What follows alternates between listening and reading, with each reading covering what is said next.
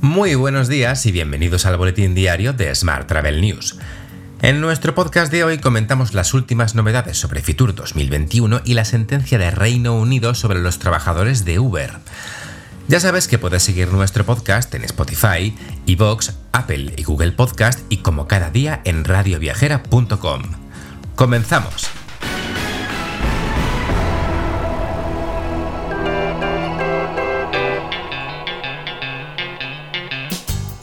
El ministro de Inclusión, Seguridad Social y Migraciones, José Luis Escribá, diseña los nuevos ERTES con el foco en las aerolíneas y en las agencias de viajes.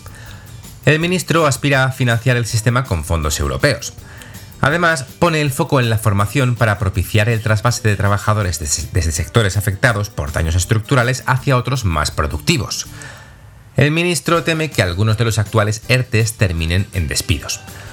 Por ello, confía en que el nuevo plan sirva para mantener a flote actividades especialmente afectadas por el desplome de la, demanda, como son las aerolíneas o las agencias de viajes.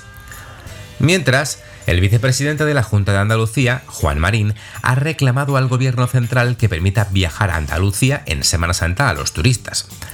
Marín se refiere a viajeros que dispongan de un certificado de que están vacunados contra la COVID-19. Además, quiere que se establezca un grupo de coordinación para la movilidad en Semana Santa liderado por el Ministerio de Sanidad.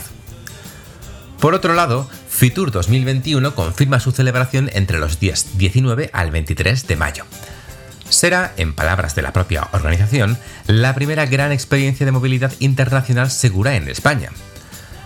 En palabras de la ministra de Industria, Comercio y Turismo, Reyes Maroto, la celebración de Fitur es una buena noticia porque permite mostrar al mundo que España es sinónimo de un destino de calidad y seguro.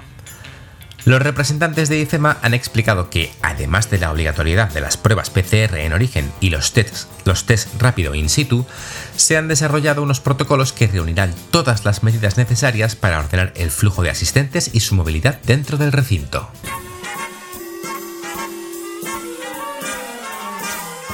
Hablamos ahora de transportes. Qatar Airways será la primera aerolínea del mundo en ofrecer a sus pasajeros un servicio de entretenimiento a bordo 100% sin contacto. Los pasajeros que viajen a bordo de la flota de Airbus A350 de la aerolínea pronto podrán acceder al galardonado sistema de entretenimiento de a bordo Oryx One. Lo harán, eso sí, a través de sus propios dispositivos electrónicos personales, minimizando así el riesgo de contraer COVID-19. En transporte terrestre, Renfe ha anunciado que suspende todos los trenes turísticos de lujo de este año por el coronavirus. Todas las reservas canceladas podrán ser reembolsadas sin gastos. Mientras, la llegada de la alta velocidad al aeropuerto Adolfo Suárez Madrid-Barajas está cada vez más cerca. El Ministerio de Transportes, Movilidad y Agenda Urbana ha aprobado el estudio informativo del tramo fuerte de la Mora Hortaleza del acceso ferroviario en ancho estándar a la terminal T4 del aeropuerto. Se trata de un paso clave para la llegada del AVE al aeropuerto de la capital de España. Más asuntos. El Tribunal Supremo del Reino Unido ha obligado a Uber a reconocer a todos sus conductores como trabajadores y a pagar 14.000 euros en compensación.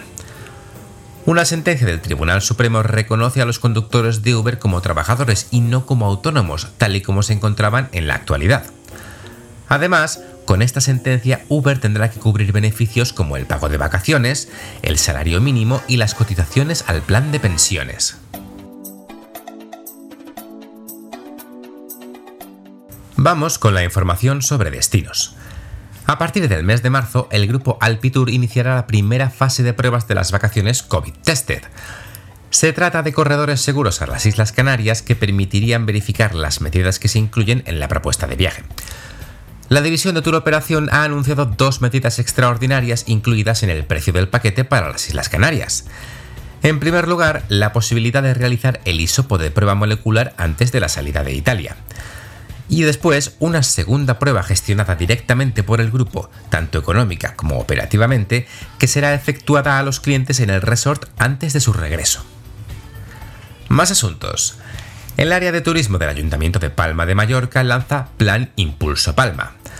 Se trata de un proyecto que tiene como misión construir un modelo de ciudad y un destino turístico sostenible. Esto se conseguiría mediante la transformación de su sector económico, basado principalmente en el turismo, y el despliegue de la tecnología y las TIC, la participación ciudadana y también la colaboración público-privada. Mientras, la red de ciudades ADE ha celebrado su primera asamblea ordinaria correspondiente a este año. En ella se ha dado la bienvenida a este club de promoción turística vinculada a la alta velocidad a dos nuevas ciudades, Figueres y Castelló. Además, se ha comunicado el inicio de los trámites para aceptar a otras dos, que serían Elche y Orihuela. Y hoy también te cuento que la Comunidad Valenciana destina 8 millones de euros en ayudas directas a establecimientos públicos de ocio nocturno. Aprueba así las bases regulatorias de ayudas a establecimientos públicos de ocio nocturno obligados al cese de su actividad durante la pandemia. Turisme Comunidad Valenciana gestionará esta línea de ayudas que serán compatibles con otras ayudas y subvenciones.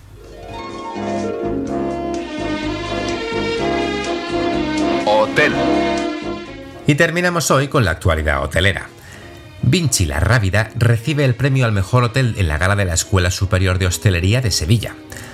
El establecimiento de cuatro estrellas de Vinci Hoteles en Sevilla ha sido galardonado en la categoría de Mejor Hotel. El director del establecimiento, José Luis García Mera, ha sido el encargado de recoger este reconocimiento junto a otros ilustres premiados como los chefs Dani García o Ángel León. Más premios. Ryu recibe 64 premios Love by Guest de Hotels.com. Estos premios Love by Guest se basan en comentarios y experiencias reales de los huéspedes que se han hospedado en estos establecimientos. Se otorgan a aquellos hoteles que consiguen una puntuación mínima de 8 o más. Cambiamos de asunto. Fundación Fuerte patrocina la séptima edición del concurso de relatos Marbella Activa. Con esta iniciativa, la entidad sin ánimo de lucro retoma su tradicional labor de mecenazgo, apoyando en esta ocasión a un certamen que, desde hace siete años, busca dinamizar el ambiente literario de Marbella. Los ganadores de esta séptima edición, cuya entrega de premios tuvo lugar de manera virtual, fueron Ana Eugenia Venegas, con la obra Despensa de Anguilas, y Enrique Rey, autor de Morto no Mare. Te dejo con esta noticia. Tienes más información, como siempre, en smarttravel.news. ¡Feliz semana!